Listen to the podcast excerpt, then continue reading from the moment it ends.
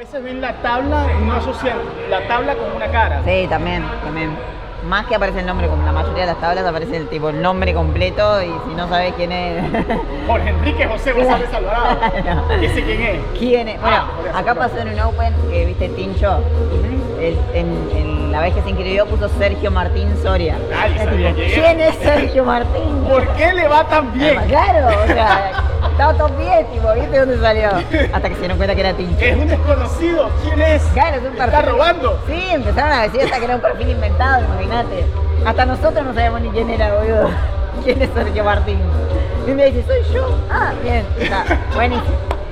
Bueno, Victoria Frascola, también conocida como Vico, la perenne campeona uruguaya de CrossFit a nivel competitivo. ¿Cómo, cómo suena eso de que, a la fecha soy la única campeona? Y es, es, es, es un trabajo de años que a veces cuesta, porque creo que a todos nos pasa un poco eso de que cuesta mirar para atrás.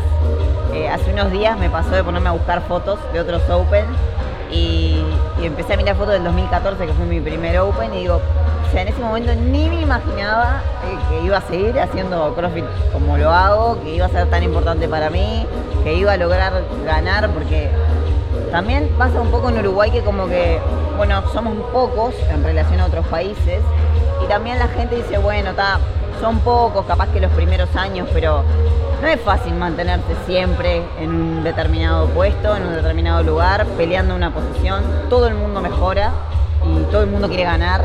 Entonces, estar constantemente eh, buscando más nivel, más nivel, más nivel, intentando mejorar un poco más, eh, es, es complejo y es también, tiene su, su valor. Entonces, eh, me pasó justamente este año como que hacer un chequeo de años anteriores y decir, bueno, tremendo, ¿no? Realmente darle valor a, a- todos esos logros que para mí son importantísimos y que poder haber ganado el Open siempre acá en Uruguay es, es algo que realmente me, me significa mucho. Hace, hace unos días yo subí en unas historias preguntando de qué quería que la gente que yo hablara y tal. Y me salieron tipo, da la penca del top 10 uruguayo. Y yo empecé a tirar nombres, va, va, y me dijeron, ah no, pero habla de las mujeres. Y yo dije, bueno, está entre Vico y Marce.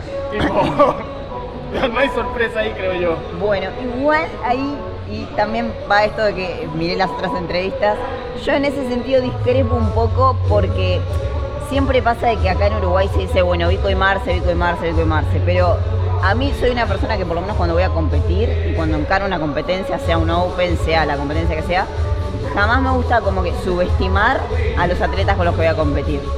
Entonces, eh, me ha pasado de gente que me ha dicho, ah, no, pero bueno, no sé, en Uruguay son re pocas o en Uruguay... eh, No, pero vienen subiendo el nivel de a poco. Primero que vienen subiendo de nivel. Segundo que siempre en todos los Open ha pasado que alguien se ha metido entre medio de Vico y Marce y que ha dado pelea también. O sea, creo que hay muchas otras atletas, yo siempre las veo a todas con chance, empezando por ahí, eh, que realmente están a un nivel y que pueden, eh, bueno, se vio también en la última competencia que hubo, ¿no? Que pueden pelear eh, esos primeros puestos. Me parece que si bien capaz que si mirás la tabla siempre fuimos Pico y Marce, hay entre medio de esos cinco walls siempre gente que en algún wall se mete en el medio, que en algún wall se acerca más, que como que está dando esa pelea. Me parece que está bueno, que está bueno que el nivel femenino crezca, me parece que está bueno que las mujeres se animen a competir, que no se queden siempre con no me anoto porque Vico y Marce. ¿me entendés? Que creo que eso es lo que le da también como motivación al resto. O sea, a mí me gusta saber que me voy a anotar en una competencia donde hay un montón de gente, donde hay otras chicas que son muy buenas en muchas cosas y que sé que me va a hacer mejorar a mí también. Más allá de que quiera ganar, eso me hace ir un poco mejor, o sea, intentar estar un poco mejor siempre. Entonces creo que está bueno eso, como que darle, darle importancia también al resto de las chicas que están compitiendo siempre, que se anotan, que, que- están ahí dando pelea y que sean cada vez más.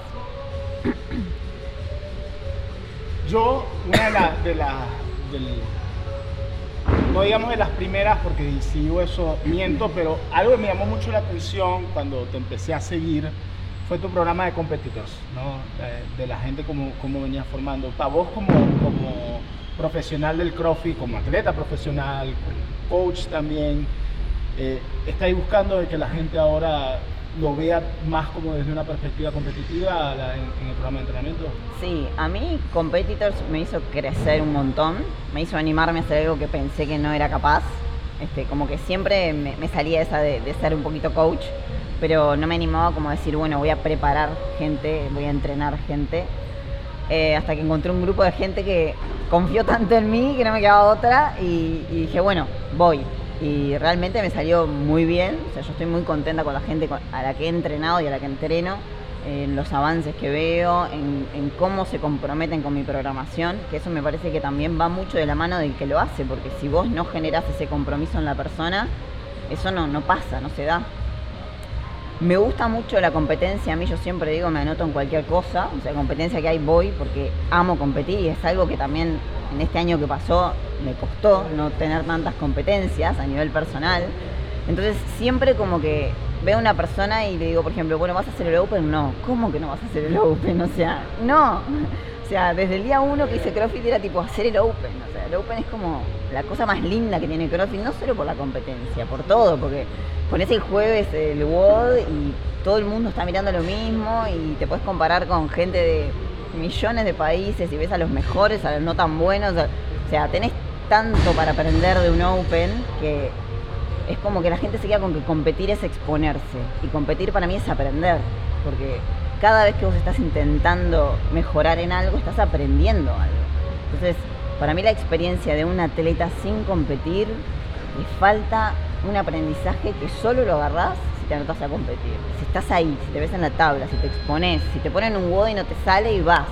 O sea, eso te pasa solo compitiendo, porque en la programación capaz que te pongo un movimiento que no te sale y dices, bueno, me quedo acá y no lo hago, fue, ya está. Pero en la competencia tienes esa presión de hacerlo. Entonces, eso es lo que te hace aprender. Siempre dije que en todos los Open había movimientos que no me salían y en el Open me terminaban saliendo. O sea, no sé cómo los hacía. O sea, era como ese impulsito que te da la competencia. Entonces, soy muy pro de competir y a las personas a las que yo entreno siempre les digo, hay que anotarse porque aprendes. para mí la competencia es enseñanza pura. ¿Qué buscáis aprender de esta temporada? Bueno, esta temporada eh, creo que es una temporada que a nivel de entrenamiento, o sea, tuve varios ciclos de entrenamiento este año. Eh, arranqué toda la cuarentena cuando la mayoría de las personas estaban eh, mal por los boxes y todo, yo como que mi mentalidad ahí estaba full, eh, en ese momento todavía estaba entrenando con Batuque, teníamos un grupito con Sasha, que es tremenda atleta, entonces era como yo estaba re metida en el entrenamiento, no me importaba si estaba en mi casa o dónde, estaba muy motivada. Después tuve un tema del hombro, una lesión, a mitad de año más o menos, estuve más o menos desde mayo hasta casi septiembre, te diré, que no podía hacer nada de press, ni handstand ni nada. Es más, cuando hice la Plur eh, y cuando hice el Open American World Challenge también lo tenía y no estaba bien de la espalda. Eh, eso me costó, me costó remontarlo más que nada con la cabeza y dije, pa, no sé si quiero eh, estar así como me siento y competir igual, porque sentía que eso me estaba afectando. Y ahí también fue que tomé un poco la decisión de empezar a entrenar con Rolo, porque obviamente él estaba siempre conmigo y me decía, bueno, cambiemos las cosas, porque mi programación no me la cambiaban, entonces me costaba decir qué hago si no puedo hacer casi nada. Y eso me, repuntó la motivación y, es como que encuentro este Open como es una oportunidad de eso, decir, bueno, eh, a mí me gusta encarar el open, siempre al tope de motivación. Y capaz que este año no llegue tan al tope para encarar el Open, pero lo encaro de la manera de voy a enfrentar esta situación como estoy, como me encuentro y qué me pasa conmigo cuando me pongan ese Word. O sea, vos sabés, yo trabajo mucho la parte mental, a mí Martín me hizo, me cambió la vida. Entonces, lo mismo que te estaba diciendo recién, para mí competir es una oportunidad. Y no me gusta decir, bueno, no, tengo una lesión, es más, ahora estoy con una tendinitis en el otro brazo. Y no me gusta decir no lo voy a hacer porque no estoy en mi 100. O sea, hoy mi 100 es esto y considero que con esto que tengo como 100 puedo competir. Entonces para mí, enfrentar este Open así es, bueno, voy a aprender a ser esta atleta este año, en esta temporada, así como estoy hoy, con esta preparación. Me gusta sorprenderme y que de repente me vaya mejor de lo que creo. Eh, la verdad es que yo, si me preguntabas el año pasado como objetivo a nivel mundial, quería quedar entre las 100, el año pasado quedé 200 y había mejorado un montón. Sigue siendo mi objetivo, obviamente. Mi objetivo es ir a las semifinales también. Eh, y bueno, voy a hacer todo lo posible para poder llegar ahí. Te me anticipaste como a 15 preguntas que te iba a hacer, pero es que me, estaba hablando y yo estaba así como que, ah, ¿en serio? ¿Me está leyendo la mente? ¿Me está leyendo... ah, tengo ese don. no, para los que no sepan, cuando dijiste Martín, te referí a Martín Montequín. Exacto. Es lo que compartimos vos y yo. Es mi coach de mindset, entiendo que también todavía estoy trabajando con él. O, mi coach y amigo, o sea. Mi coach y amigo para toda la vida. Yo creo que es, mi coach y yo soy su peste.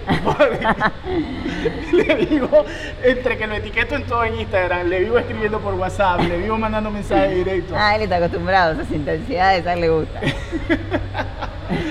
él hace unos días, hace unos días eh, estaba hablando de, la parte de, objetivos, ¿no? Y me gusta que lo encaraste, hablaste de tu objetivo competitivo, de dónde quieres llegar con la semifinal, pero también hablaste como de, tu objetivo interno, ¿no? De, qué es lo que vos querés cultivar. Si, si vos pudieses tener una conversación, Pico Frascola 2021, 30 años, ¿verdad? Sí. 30 años. Con Pico Frascola 23, 24 años a punto de arrancar el CrossFit, ¿qué le dirías a tu versión niña joven que está a punto de arrancar este camino? Que no se frustre tanto al principio, porque esa fue una de las cosas que me hizo buscar a Martín. Siempre fue muy calderita de lata y entonces era frustrarme, darme la casa contra la pared. Por suerte nunca me ganó eso y siempre seguí intentando. Pero sí, que lo disfrute, que lo disfrute un montón. Siempre lo disfruté, pero hubo momentos en los que al no tener trabajada esa parte, eh, la pasaba un poco mal, más de lo que lo disfrutaba. Y, me pasó con este review que hice estos días de decir, pa, cuántas cosas pasaron en estos ocho años van a ser, desde mi primer Open hasta ahora, cuántas competencias, cuánto cambio de vida en relación al CrossFit y cómo muchas veces, y esto creo que nos pasa a absolutamente todos, uno es como que se queda con eso que no.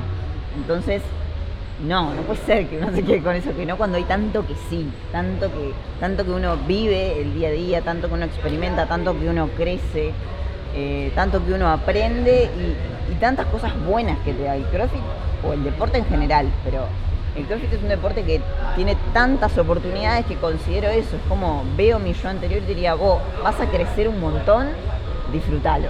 Porque básicamente es eso.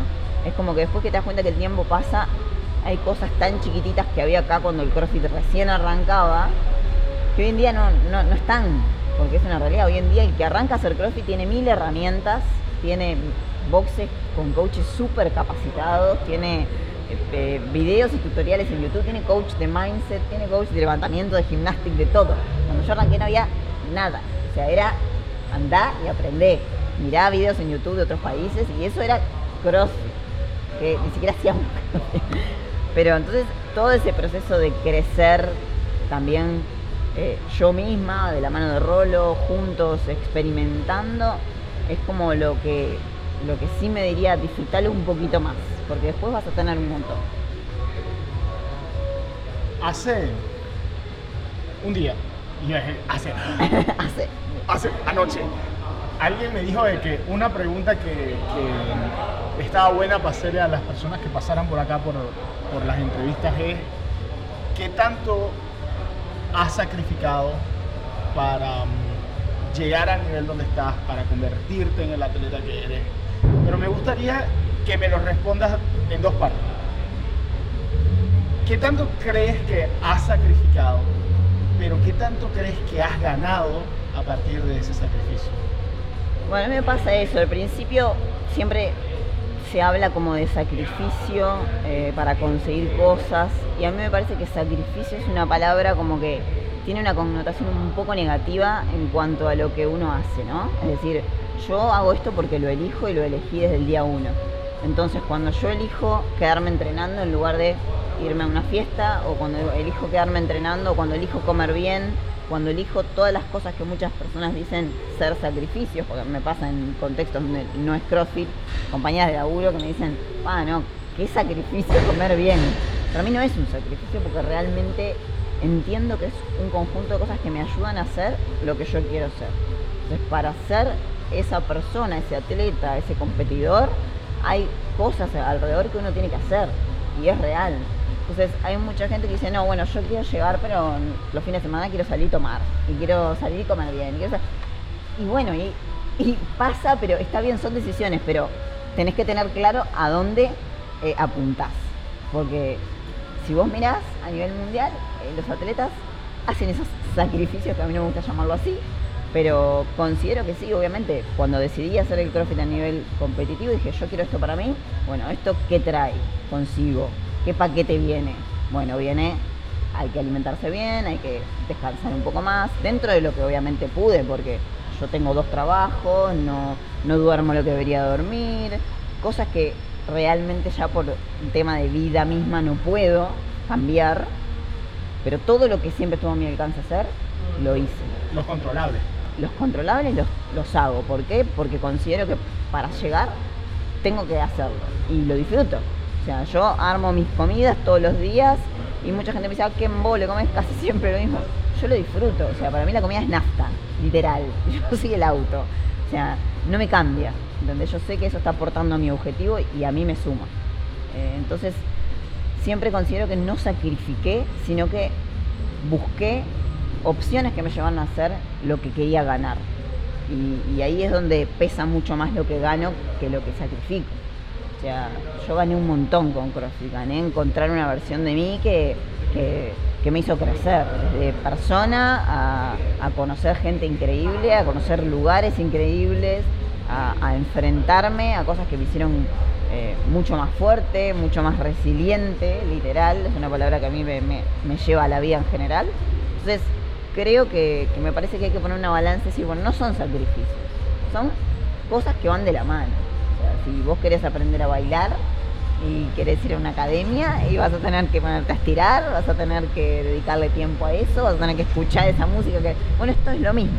Eh, acá para ser un atleta, si querés ser un atleta realmente, y bueno, vas a tener que comer bien, vas a tener que hacer movilidad, vas a tener que trabajar tu mindset, cosas a las que de repente la gente no le daba tanta importancia y después se dieron cuenta que importan. Porque el atleta no es ir a agarrar una barra, no pensar y hacer un world. No, son muchas cosas más que te hacen ser ese atleta y que te hacen la diferencia. Ahora que Fraser está hablando más de, lo, que es detrás de las cortinas de, Fraser, una de las cosas que, que me llamó mucho la atención es que él dijo que él estaba al principio muy enfocado en lo que iba a hacer en el entreno y un coach le dijo, no, no, no, ahí no está la diferencia, porque lo mismo que vas a estar haciendo es lo mismo que estás haciendo todo lo demás. La diferencia es las otras 23 horas. ¿Qué haces? Es verdad.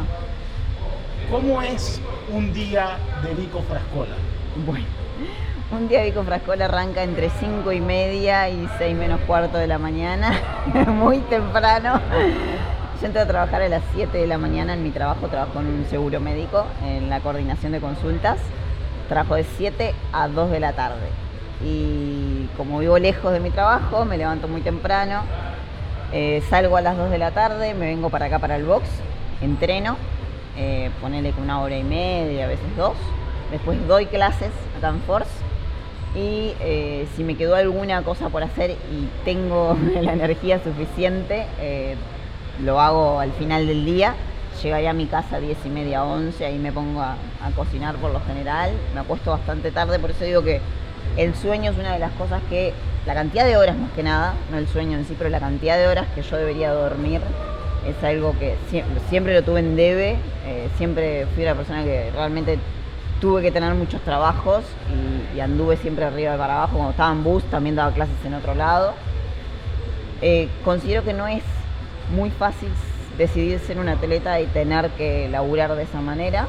Es real, pero es mi decisión y el trabajo no lo puedo dejar porque, por la vida.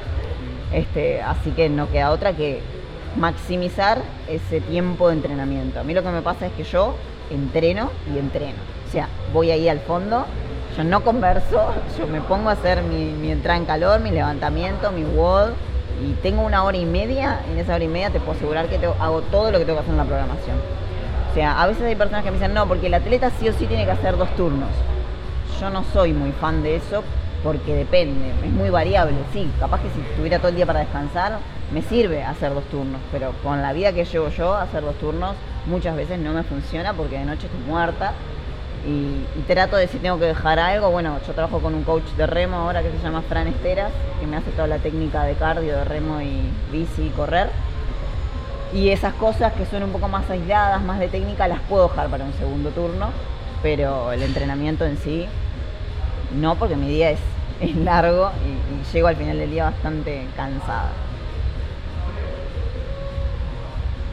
¿Has vivido Open, Campeonato Nacional, regionales, regionales por equipo, Madison? ¿Qué aspira Vico Frascola a largo plazo? De, si pudiese contar la historia ideal, ¿qué queréis contar más adelante? Bueno, mira, ahora, como te digo, mi, mi objetivo hoy, a mí me gusta ir como un pasito a la vez eh, el Open cambió mucho, eh, el formato cambió todo, cambió estratégicamente para el atleta un montón. Eh, y, es como que cada día van soltando un poquito más de información. Ahora hace poquito salió el tema del campeón nacional, que ya no es el que gana el Open, sino que es el que avanza más en la temporada. ¿Te gustó ese cambio? Sí, me parece súper justo, realmente. Me parece súper justo porque creo que es real. O sea, es como raro que imagínate yo gano el Open y agarro y digo, no, no hago nada lo otro y hay atletas que siguen haciéndolo y, yo me quedo solo con el Open. Digo, me parece que el mejor atleta es el que llega más lejos, indudablemente. O sea, mi objetivo hoy en día es semifinales. Es entrar a las semifinales. Creo que América Latina tiene un nivelazo de atletas. O sea, creo que América del Sur está muy picante y en mujeres diría que cada vez es, es increíble el nivel que hay. Así que me parece que, esa apuesta de, ir a semifinales y al regional individual eh, es lo que hoy en día apuesto, es lo que me motiva.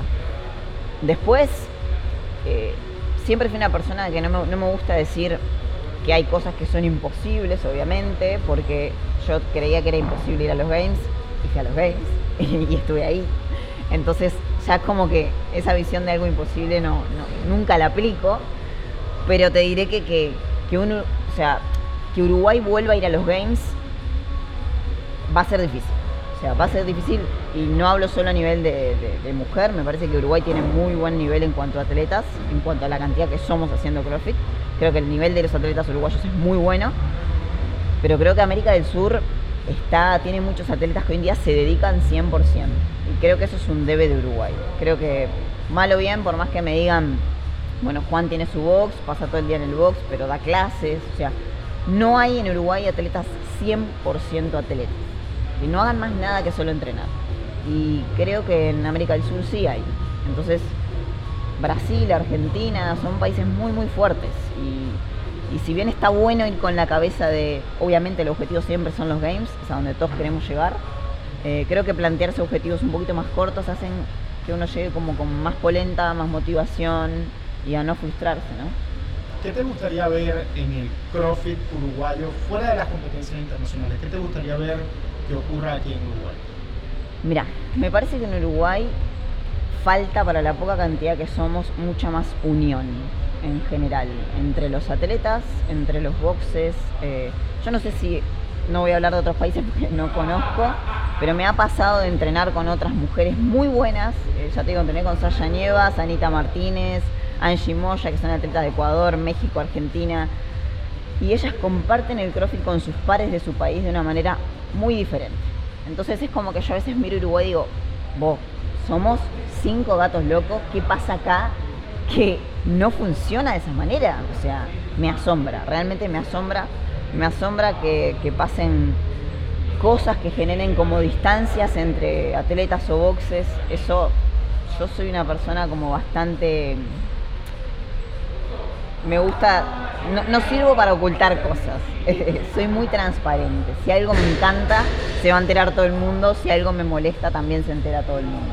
Entonces me pasa eso, me pasa que, acá hay mucho, mucha importancia al resultado más que a la experiencia de cómo se vive ser atleta en Uruguay. Es como acá están todo el tiempo viendo, bueno, quiero ganar, quiero ganarle a, quiero mejorarle a, quiero a... En las competencias mismo yo me doy cuenta que a menos que entrenen juntos, como que yo te diga, no sé, empiezo a entrenar con Monse, me llevo súper bien con Monse, voy a ir con Monse, me voy a caer de la risa con Monse, pero no me va a pasar lo mismo con el resto. ¿Por qué? ¿Por qué pasa eso? O sea, es como que me gustaría hacer como una rueda de atletas y decir, bueno, ¿qué pasa? Porque me parece que Uruguay tiene un debe en ese sentido. Tiene un debe entre sacar un poquito el ego del lado de los atletas, que, no sirve para nada. Yo siempre digo, siempre le digo, el ego es un techazo o sea, cuando vos decís, no quiero la relación con tal persona o no quiero entrenar con tal persona o ya empezás a compararte con alguien directamente, perdiste. Para mí la comparación no va por ahí. Si bien competir es quererle ganar al otro, eh, es cómo, no es competir o no competir, es cómo competir contra esa persona. Cuando competís contra esa persona, ¿realmente estás queriendo vos mejorar vos o solo estás enfocado en ganar a esa persona? Ahí está la diferencia entre lo que es el ego y lo que es querer mejorar. Entonces me parece que a Uruguay le falta eso. Considero que es una de las cosas que me aportó mucho Martín, que creo que es eso, el mindset te ayuda también a buscar tu crecimiento tan personal que lo que haga el resto está ahí pero no es tuyo. Entonces me parece que a muchos acá les falta eso y me gustaría que eso dejara de pasar. Porque es como te digo, disfruto un montón de ver cómo crece el, CrossFit eh, a nivel mujeres. Y, me encanta ver cómo crecen y me encantaría decirle, vos, me, pasa, veo ciertas mujeres entrenar y, hay cosas que yo ya las viví y me gustaría decirle, bueno, va, anda por ahí que estás bien o, o vivámoslo más. Eh, somos competencia, pero ahí, no afuera. O sea, afuera somos personas.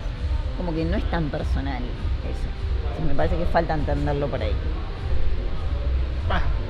en serio, mil cosas ahí como para pudiésemos deshilacharlo por, por, muchas áreas. Sí, claro que sí. Te voy a preguntar algo, ¿conocéis la Federación Internacional de Functional Fitness. Sí, vi algo, vi algo en Argentina. en Argentina está. Sí. Acá en Uruguay no tiene presencia. Acá en Uruguay no hay. Me parece que se quiso armar en algún momento la gente Instinto, pero no sé por qué quedó por ahí, no lo armaron. Eh, y creo que también va un poco de la mano de eso, ¿no? Es como ponerse de acuerdo acá cuesta entre boxes muchas veces. Y entonces pasa que las cosas quedan en la nebulosa cuando en la unión seríamos mucho más fuertes, como atletas, con respecto a, los atletas que buscan marcas. Acá es tipo, no sé, aparece una marca X y si me apoyas a mí, al otro no lo apoyes, ¿eh? Es como así, ¿entendés? Porque sé que ha pasado. Entonces, por cierto, marcas, si me quieren apoyar, estoy disponible con todos, yo no tengo problema con nadie. Entonces es como eh, esa falta de unión afecta en todo y afecta en el crecimiento de los boxes, del deporte, de la competencia. Eh, hace un tiempo veníamos hablando con, con, Fabri también y creo que lo mencionó en la entrevista. Y también va un poco de la mano con esto que estaba diciendo recién, es como cuando llega el Open, eh, hay como un fantasma de cosas que aparecen de los discos que se usan, de los videos que no se suben, de los scores que aparecen, de, todo eso, que no se habla, pero se habla. no se habla en la mesa, pero se habla alrededor de la mesa. Entonces me parece que, parte de la falta de crecimiento muchas veces en muchas cosas del CrossFit en Uruguay, a diferencia de otros países, es que esta conversación que yo estoy teniendo contigo no se da si hay algo en el medio. O sea, si yo tengo un problema contigo porque me molesta que en el Open vos uses una marca de discos que todo el mundo dice que no pesa, no te lo digo. Se lo digo a todo el mundo, pero no voy y te digo, che, Jorge, que estamos compitiendo. Claro. Entonces, falta eso. Para mí falta eso. A mí me gusta hacerlo y me parece que no hay, que no se da. O sea, nada. Sepamos que, que, el Open es una competencia más, que una competencia no define a nadie, eso se sabe, ni a, ni a mí como atleta, ni a vos como atleta, ni a X persona como atleta creo que está bueno fomentar que el resto de las personas y de las generaciones de atletas vean que los que hace muchos años que estamos, las cosas las hacemos como hay que hacerlas. Entonces, es lo que hablaba, creo que Fabri, un poco de la transparencia. Eh, me parece que hay que buscar esa integridad y, entender que, el CrossFit es un deporte más y que el deporte es limpio en todos los aspectos. O sea, seamos eso, seamos, eh, si yo tengo un problema contigo te lo digo, si yo busco mejor, una mejora, si yo se me ocurre una idea de decir, bueno, hagamos una federación. ¿Por qué no? ¿Cuántos atletas somos? Podríamos competir todos juntos, como hacen en Argentina. En Argentina, Saya y Mel son rivales directas en cuanto a ganar el Open. ¿Vos las ves entrenar juntas? Entrenan juntas. O sea, ¿por qué no pasa? Eso. Eh, para pensar en sus casas. de tarea domiciliaria. Queda, queda eh, De tarea para el próximo semestre. Te preguntaba por lo de la, por la, de la federación, porque es, es un tema que puertas para adentro he escuchado a muchas personas hablar de eso, pero no he escuchado tipo en, en el alto nivel. Digamos, Sí. no solo, no es algo que, que en mis conversaciones con Juan, que son, hablamos de cualquier pavada, tipo cuando estamos allá en, en True, eh, conversando, no sé, eh, con Fabri o con Nico, o conversando con la gente que, vaya a, a ACP, tipo, nunca, nunca se ha hablado en serio, por lo menos no que yo esté, que, que yo esté consciente de, de federar acá en, en Uruguay. Y creo yo que sería como el siguiente paso que deberíamos apuntar. Y sería muy bueno porque por lo menos por el tema apoyo, o sea, los deportes federados están años luz de lo que es el CrossFit. CrossFit, al no ser un deporte federado, muchas veces no es tomado tan en serio como debería de serlo como deporte. Mucha gente lo ve solamente como una metodología de entrenamiento. Me ha pasado. ¿En qué competís? En CrossFit, pero CrossFit es un deporte, sí, es un deporte. Y es tremendo deporte. Pero entonces falta como eso, como que alguien también asumo que no es un trámite tan fácil de conseguir, este, que hay que tener como ciertos contactos, capaz que con el Ministerio de Deporte, no sabría decirte, estoy tirando Sí, sí. fruta, pero creo que es lo que, por el lado que habría que entrar. Sé, por eso te digo que la gente de, de Instinto estaba metida, por, porque ellos tenían algún contacto en la federación, pero quedó en la nada. Eh, temas como te digo, creo que hay, hay atletas acá en Uruguay que tienen contacto más directo con gente en la secretaría y que andan en eso mucho más, pero no sé si estarían dispuestos a federar un deporte para participación de todos. Entonces, pasa por ahí. Primero ponerse de acuerdo. Primero, primero, que sea algo como que salga de los atletas Exacto. más que de Primero que los sea algo en común y después de esa base ir a pedirlo todos. Porque no puede ser que vaya fulanito y yo diga, no, a mí no me interesa, pero si vos sos parte. Entonces como, bueno, todos lo queremos, bueno, vamos a buscarlo. Es como buscar un bien común. Pudiésemos estar hablando aquí, me estoy dando cuenta que pudiésemos estar hablando tres horas y media y hay temas y temas y temas, pero quisiera traer a, a- a tierra, hacer como un, un cierre rico, que me contéis, lo mismo que le he preguntado a todos los que han pasado por esta silla, ¿qué es el CrossFit para Vico Frascola? Y no me refiero a movimiento, funcional, No. ejecutado, alta intensidad, No, no, no, no. ¿Qué significa para ti el CrossFit a estas alturas de tu vida? Y el CrossFit es, es una enorme parte de mi vida. El CrossFit, hay como, diría que no, no es como un antes y un después, pero sí es como un antes y un después. Eh, el CrossFit a mí, en lo personal, me dio mucho. Me dio mucho. Me dio desde mi relación con Rolo como pareja, porque nos conocimos eh, haciendo CrossFit. Eh, Rolo, el dueño del BT Power. el dueño del, indiscutido del BT Power. Bueno, eh, me conocí con él en el CrossFit, o sea que el CrossFit va aparejado a, a- a mi, a mi vida de, de todos los días. O sea, en mi casa se respira CrossFit. Hablamos de CrossFit, pensamos en CrossFit. Eh, es una, una forma de vida para mí que el día que no compita más, sé que voy a seguir haciendo CrossFit eh, porque amo el CrossFit. Amo, amo ver cómo la gente se supera, amo ver cómo me supero yo, amo ver cómo da una oportunidad enorme a todo el mundo. Gente que dijo nunca en la vida voy a poder hacer un paro de mano y después lo ves ahí haciendo el paro de mano y es como esas cosas chiquititas que tiene el CrossFit que son increíbles. O sea, que, que- que fomentan esa, ese crecimiento, eh, ese ir por más. Entonces, para mí el CrossFit es mi vida, es realmente mi vida. O sea, mi vida ha cambiado y ha mutado en relación a lo que hago con el CrossFit. Eh, como hablamos hoy de los sacrificios, yo empecé la facultad y en un momento dije, no puedo, obviamente por horas del día no puedo hacer todo, yo hoy elijo el CrossFit. Y, bueno, y obviamente considero, soy una persona que dice que no, no, no hay edad para hacer las cosas. En algún momento cuando deje de competir retomaré esa carrera. Eh, pero para mí el CrossFit es, es todo. Realmente hoy en día eh, no solo el CrossFit competitivo, el CrossFit en general me motiva, me, me, me enseña, me, me hace compartir con la gente que, que quiero, que admiro. O sea, me gusta ver entrenar y ver superarse a la gente que tengo a mi alrededor, porque eso se contagia, el entorno es todo cuando uno está en un deporte. Me gusta ver la gente cómo viene al box sin saber lo que va a hacer y se va diciendo, wow, descubrí un mundo en el CrossFit. O sea, eso me pasó a mí cuando lo empecé a hacer y ver que a otras personas les pasa eh, es increíble. O sea, creo que el CrossFit va a ser parte de mi vida siempre, de alguna u otra forma, compitiendo o no, eh, porque ya es parte de mi vida y quiero que lo siga haciendo. Cerramos con eso, Vico Frascola, porque me encantó, me encantó, ese, me encantó esa frase. Gracias.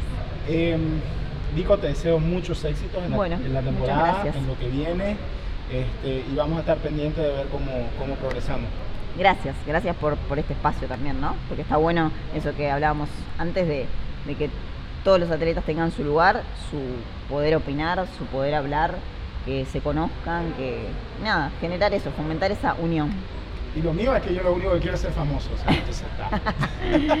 bueno, Bueno, señores, quedamos así, muchísimas gracias, hasta el próximo episodio. Chao, chao. gracias.